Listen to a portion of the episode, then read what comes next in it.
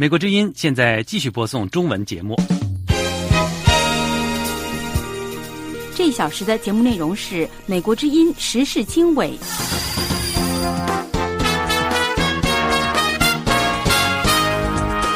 各位听众朋友，大家好，这里是美国之音九月一号的时事经纬节目，我是陆阳，从美国首都华盛顿向您播报。经济学者李恒清指出，二十大在即，十九个督察组改不了动态清零，更救不了经济。随着中国二十大开幕日期的临近啊，北京周边地区甚至整个中国的防疫风控措施只会越来越严谨，哎，越来越严厉，而不可能有丝毫的放松。所以在这样严酷的这种严厉的防控措施下，恢复经济几乎成为不可能。联合国人权高专办证实，新疆人权评估报告星期三下班前公布，戈尔巴乔夫的中国园。生前死后毁誉参半，唐山事件受害人央视亮相，分析人士指出，官黑勾结，欲盖弥彰。第一个人说我进去以后，然后他打了我，只说打的事儿，没说性侵的事儿。你不问他，肯定不会说。你怎么说就澄清了是谎言呢？他这样做的话，反而是弄巧成拙。美国之音时事经纬，更多新闻内容，欢迎收听。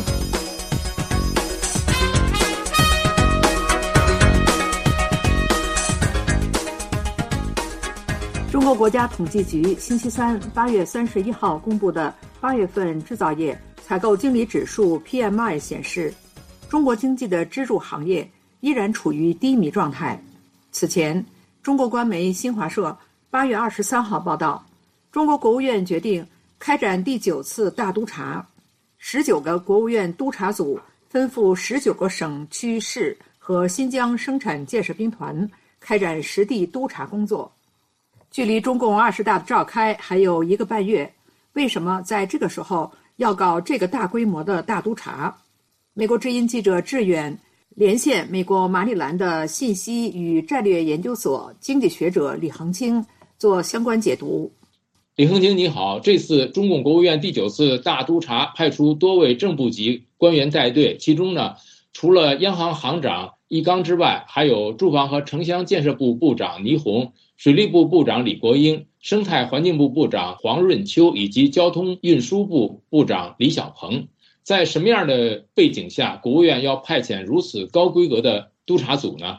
呃，是因为啊，中国的压力啊，这个经济下行的压力确实太大了。正像您刚才提到的，这个刚刚公布的这个八月份呢，这个国家统计局的数字，这个 PMI 呢现在是四十九点四，一直呢在这个收缩的空间。然后呢，第二季度呢，GDP 增速呢是零，呃，这个总共呢是零点四个百分点，然后上半年才百分之二点五，所以正是在这个巨大的这个这个经济下行的压力下哈，最后逼迫的国务院必须派出来更高规格的这个有力度的这种监察组来推行或者是检查国务院前一段时间公布的那些救市的政策是不是被落实。哎，在这个因为现在啊非常不健康啊，国民经济像这个企业倒闭呀，呃，企业注销啊，在严格的防控的这个落实下哈，另外呢，很多的外资企业呢也受到了很多的影响，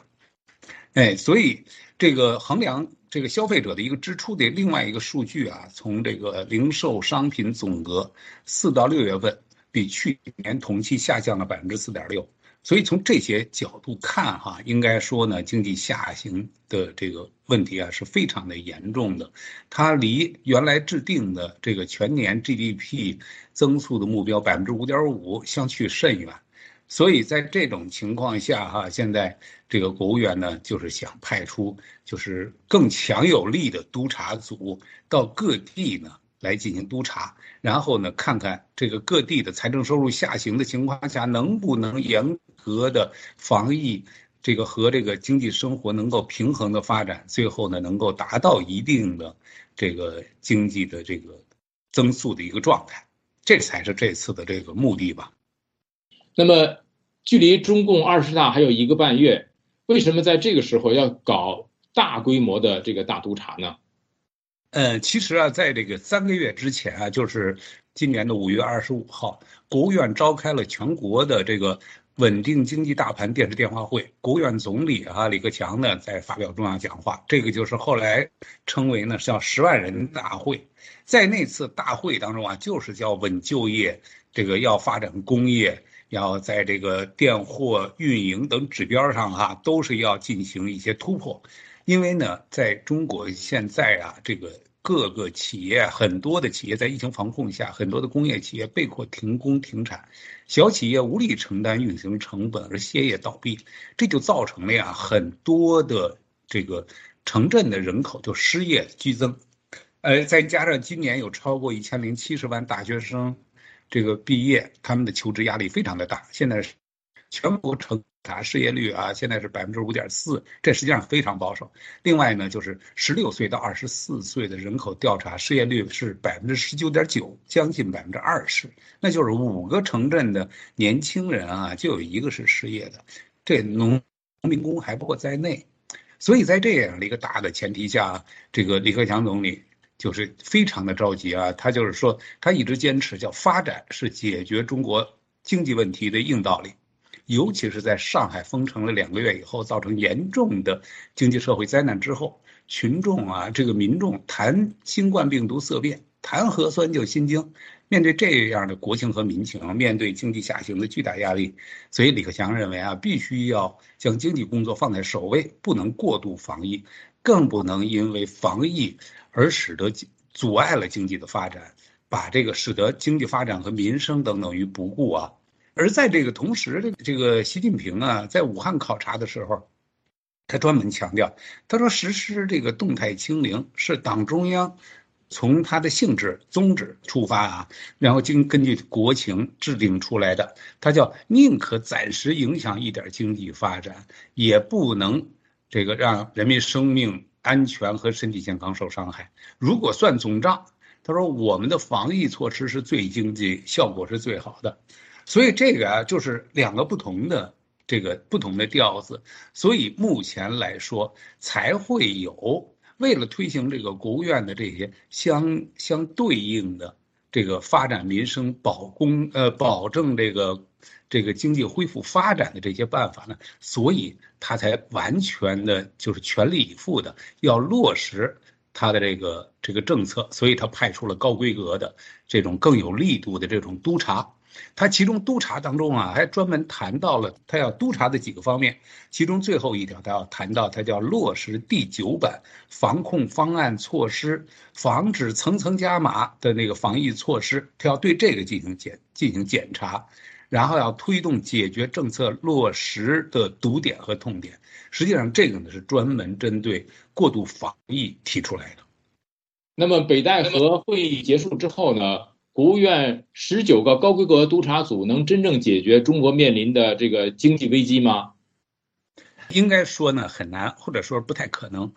嗯，因为呢，这个一旦发现了疫情啊，地方政府第一个反应就是封控。中国是世界上目前对病毒和疫情仍在实施严格清清零政策的主要的经济体。一旦出现零星的病例啊，当局。便立即通过严格的防控措施和大规模的全员核酸检测来试图扑灭疫情，即使是商务和生产活动遭到严重破坏、干扰，经济严重下滑也在所不惜。应该说呢，截止到八月三十号啊，我们可以看到，举几个例子。一个呢，截止到八月三十号，河北省呢，因为出现了零星的新冠病毒的这个疫情啊，结果就把这个将近四百万人被要求禁足在家里，直到本周末。哎，另外呢，像这个四川的成都，它拥有两千一百万居民哈，由于这个疫情尚未趋趋缓啊，结果呢，它现在就是。严格的这个风控措施就继续延续，像娱乐场所啊，星期二起就开始全面封闭。市政府计划将学校的秋季开学延后，居民进入某些地区都必须要出示二十四小时的核酸检测。像深圳市也是类似，一千八百万人居民，然后呢出现了这个只是出现了三十五个三十五个病例。结果呢，全市呢两个区就被局部封控，它就使得包括啊这个世界上最大的华强北多个电子市场停业四天，哎，像什么深圳的福田区啊、大连呐，这些呢重要的地区哈，全是几百万人，几百万人要进行这个封控，然后呢，他们要每天只能派出一人去采购生活物资。像天津市也是，从星期二开始进行新一轮核酸检测，所以像这些事情哈，就是不断的往前推进。使得现在的经济生活没有办法迅速的恢复起来，经济发展没有办法恢复，所以呢，在这种情况下哈，他呢大家都在想，那我现在如果恢复经济要靠的是什么？要一定要落实所谓的第九版防控措施，可是现在没有人去认真的去检查所谓的这个第九版防控措施的这个问题，没有一个这个监控组涉及到现在。正在流行的、现在正在现行的动态清零的防疫政策，所以这个问题不解决的话，这是问题的源头啊！这个问题不解决，怎么可能真正解决中国的经济恢复的问题呢？随着中国二十大开幕呃日期的临近啊，北京周边地区甚至整个中国的防疫风控措施只会越来越越紧，哎，越来越严厉，而不可能有丝毫的放松。所以在这样严酷的这种严厉的防控措施下，恢复经济几乎成为不可能。那么，为什么在国务院三令五申之下呢？各地仍然按照习近平要求的动态清零政策执行呢？呃，因为中国啊，这个官场上大家都知道，决决定自己升迁与否啊，这个是党中央，而不是国务院。在没有疫情的情况下，大家都可以去抓经济，按照国务院的要求抓六稳六保啊。但是，一旦发现疫情，就全力以赴，就去做核酸，建立方舱医院，封城封社区。因为完呃完不成国务院下发的指令啊，大不了挨批评受处分。而疫情防控出了问题，就有可能丢了乌纱帽。比如像西安市的市长啊，吉林市的长春市长。春市的很多的干部，哎，都是因此因疫情防控出问题，最后呢被被这个免职了。所以呢，各级政府的官员啊，他算得清这个账。所以我们由此可以得出一个结论哈：动态清零的防疫政策不彻底改变，中国经济恢复很难有出路。那么，为什么不能改变这个动态清零政策呢？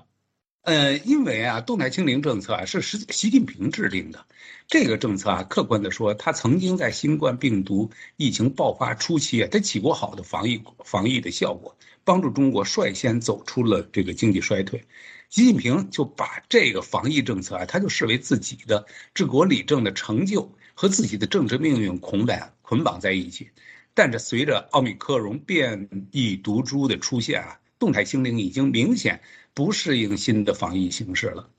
中国是个集权国家，习近平的执政合法性不是来源于选举，嗯，并且有任期，而是来源于他的伟大光荣正确。他不能承认错误，否则就失去权力。周围的人啊也不敢给他指出错误，哎，帮着他去调整或者改正，这就注定了他的悲剧的命运，只能一个一条路走到黑。所以我一直在说，这个这本身是习近平的悲哀，也是中国的悲哀。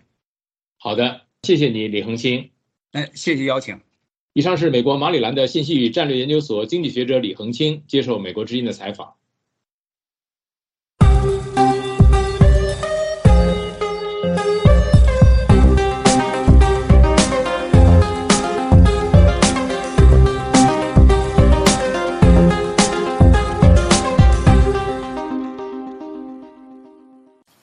联合国人权高专办星期三八月三十一号向美国之音证实，即将离任的联合国人权事务高级专员米歇尔·巴切莱特已经发话，新疆人权评估报告将在星期三发表。联合国人权高专办发言人杰里米·劳伦斯是在写给美国之音驻联合国记者的一封电邮中证实此事的。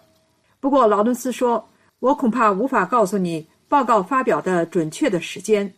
巴切莱特的任期预定星期三结束。他卸任前，在是否发表新疆人权报告问题上遭遇到来自两方面的强大压力。许多国际人权组织呼吁巴切莱特在离任前兑现他此前的承诺，将这份已经准备了很长时间的报告发表。但是，中国政府也对他施加了强大的压力，要求他不要发表这份报告。法新社同样引述人权高专办发言人劳伦斯的话说：“巴切莱特在星期三下班离职前将会发布有关新疆人权的评估报告。”北京外交部发言人赵立坚在星期三举行的例行记者会上被问及巴切莱特即将卸任一事的时候，表示：“我们坚决反对联合国人权高专办发布所谓涉疆报告。这份报告完全是美国等少数西方国家势力一手策划的闹剧。”赵立坚还说：“我们希望高专本人做出正确的决定。”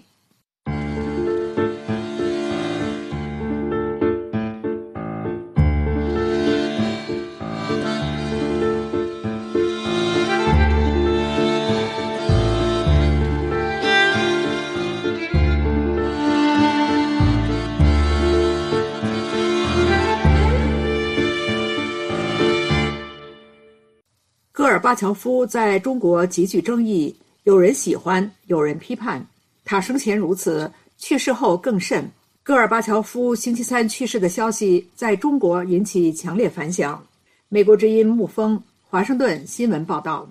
戈尔巴乔夫在一九八九年五月，北京学生民主运动的高潮时期访问了中国。他在北京发表讲话，提出的经济改革必须要有相应的政治改革，否则经济改革也难以成功的提法，给很多中国人留下了深刻的印象。戈尔巴乔夫结束访华后一个月，中国就发生了六次镇压事件，不少网友对他的去世表示哀悼，对他提出的新思维和推动的经济政治改革表示赞同和支持，尤其是东欧铁幕的落下。和苏联帝国的解体等历史性事件的发生，让很多人认为戈尔巴乔夫改写了世界历史，他将会载入史册。但是在中共严厉的网络控制之下，赞扬戈尔巴乔夫的文字受到压制，主流评论颇具负面或者极端负面的色彩。中国官媒对戈尔巴乔夫去世的消息只做了简单的报道。介绍了他的出生日期和职务，把他称为苏联的第一位，也是最后一任总统。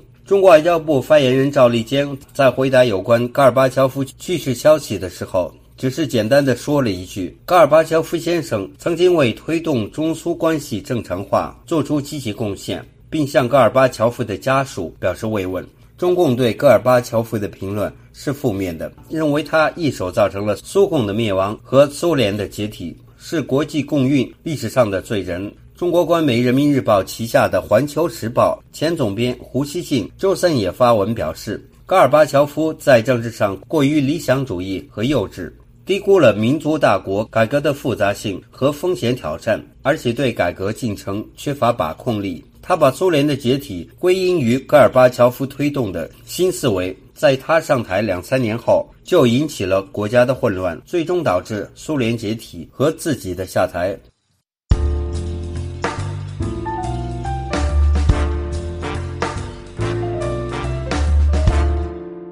震动中国的河北唐山烧烤店食客被围殴事件有新进展，官媒公开疑犯接受调查片段，并公布案件的细节。当局公开辟谣。否认犯罪集团向受害人报复，却没有交代涉嫌恶势力组织背后的贪腐问题。有评论认为，当局本想平息舆论，效果却适得其反。美国之音特约记者高峰香港报道，由宇宙播报。河北唐山一家烧烤店两个月前的严重暴力伤人案件，震动了整个中国。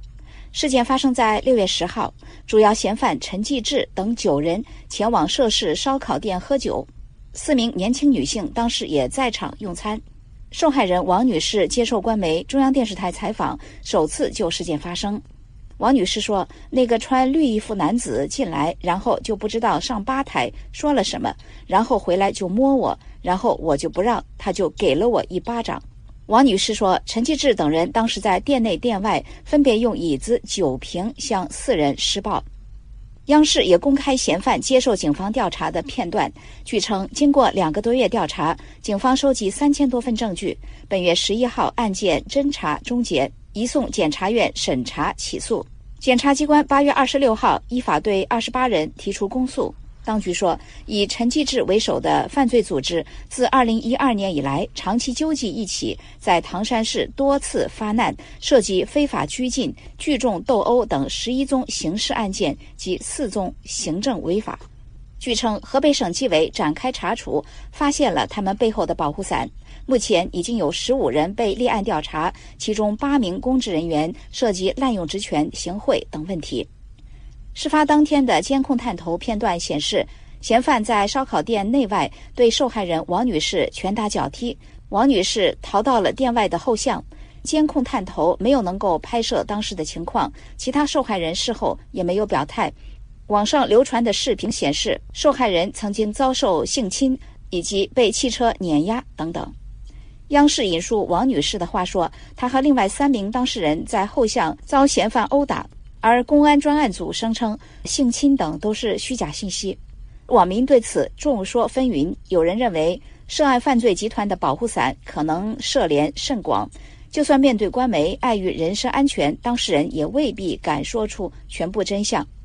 台湾淡江大学中国大陆研究所助理教授曾伟峰对美国之音表示：“央视就唐山事件的报道明显是经过了修饰。”我们说被殴打那个女性出来讲话，那这个讲话其实说不定她那个也是被一定程度的论事过。那个在中中共他的警方啊，或者是那个检察单位这个体制里面，他已经就已经把他呃。一定程度上面定案的，好，那违法违纪之外嘞，他是不是，哎，有没有牵涉到更大的责任？这个当然就不会提啊。里面是不是会有更大的政治责任？这个是我质疑的地方啊。那说到调查之后出来之后，这个他就希望这个可以呃让民众接受。那这个这个是共产党他其实呃经常的作为嘛，他就是要把这个舆论缓和下来，不要再谈这件事情。那这个不要再影响社会稳定，那不要再影响对政府的信任，这个是他的目标了。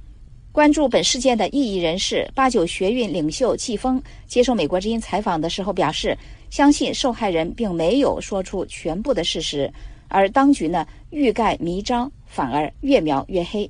这个人说我进去以后，然后他打了我，只说打的事儿，没说性侵的事儿。你不问他肯定不会说，你怎么说就澄清了是谎言呢？他这样做的话，反而是弄巧成拙。他以为这样能灭火。他越这么弄，跟铁链女一样的，越这么弄，别人越不相信他们。我们现在姑且不说他是不是假的，有可能是假的，也可能不是。你为什么你不问关键的东西呢？你本来就是调戏别人，就是性侵。呃，拉在院子里面那么长时间，那几那三个人，嗯，被没被强奸？这个女的并没说啊，你没问呢。我想问一下，六月十号被打的住进医院，七月一号才出院，是二级轻伤吗？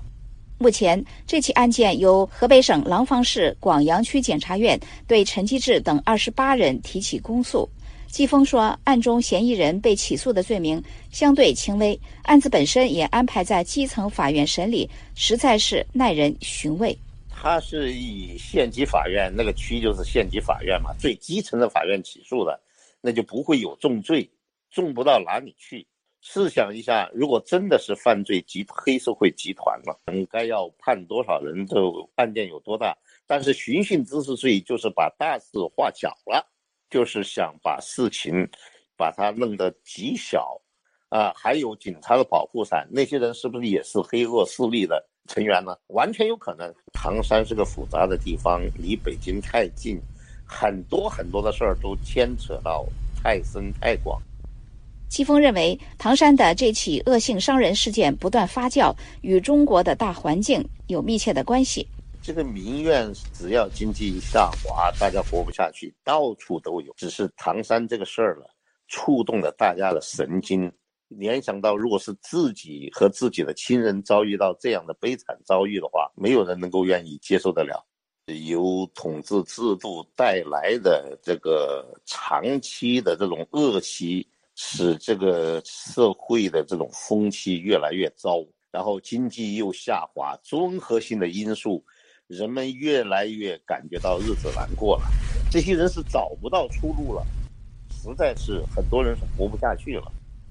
台湾淡江大学学者曾伟峰表示，事件成了舆论质疑当局反腐工作的导火索。如果你体制内有腐败，这个是习近平他常他自上任以来推动的反腐政策的其中一个漏洞啊。那这个这个漏洞你就影响到中央的声望了嘛，所以他一定要下去去处理这件事情。这个尤其是现在社会舆论这么大，这个压不住，压不住的话，他们就一定要去秉公处理。曾伟峰说：“唐山事件暴露了中国社会不公的冰山一角，往后不排除会有更多同类个案相继曝光。”以上是美国之音特约记者高峰发自香港的报道。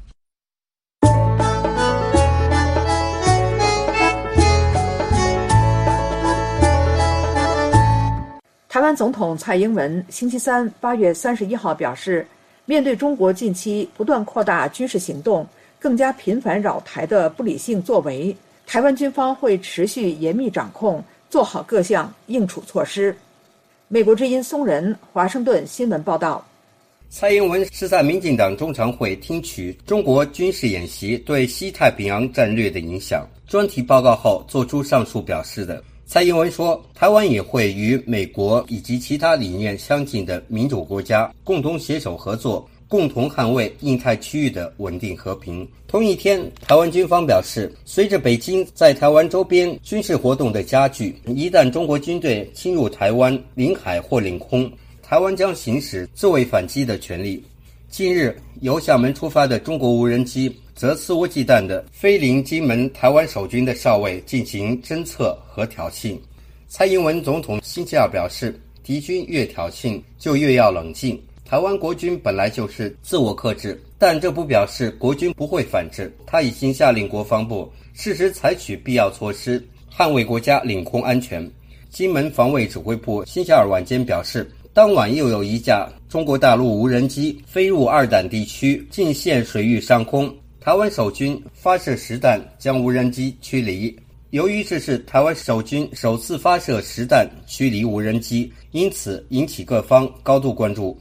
台湾国防部官员星期三表示，中国军方在台湾周边高强度警巡仍在持续，而北京欲将台海变为中国内海的意图将成为区域不稳定的主要因素。台湾军方副总参谋长林文煌在记者会上对记者说：“对进入我国海空域十二海里的飞机和舰船，国军将毫无例外地行使自卫权和反击权。”林文煌还表示，入侵的中国无人机。在构成威胁后，如果不听从警告飞离，台湾军方也将行使同样的自卫反击权。北京外交部发言人赵立坚在星期三举行的例行记者会上，也被记者要求对台湾国防部官员有关行使自卫反击权的发言作出反应。赵立坚说：“首先，我要告诉你的是，台湾是中国的一个省，没有什么国防部。台湾当局渲染紧张，没有任何意义。”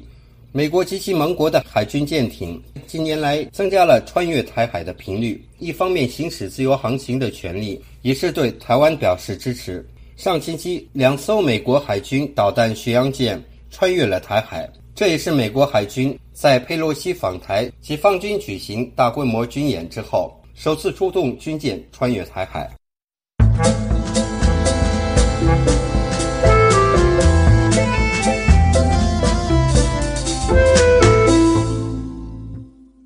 国国家统计局星期三八月三十一号公布的八月份制造业采购经理指数 （PMI） 显示，中国经济的支柱行业依然处于低迷状态。这项数据进一步证实，中国官方实现原定百分之五点五的全年经济增长目标几乎不可能实现。美国之音沐风华盛顿新闻报道：中国八月份的制造业 PMI 为四十九点四。略高于七月份，但是依然处于临界点之下。在过去的六个月里，这项重要指数已经有五次处于收缩状态。官方的数据显示，自从去年八月以来，中国制造业 PMI 指数一直在临界点五十以下徘徊。今年四月下降到最低点四十七点四。今年第二季度，中国 GDP 增长百分之零点四。上半年增长百分之二点五，都远低于中国官方确定的百分之五点五的增长目标。听众朋友，这次的时事经纬节目到这里就播送完了。节目的导播是王云，感谢您的收听，我们下次节目时间再见。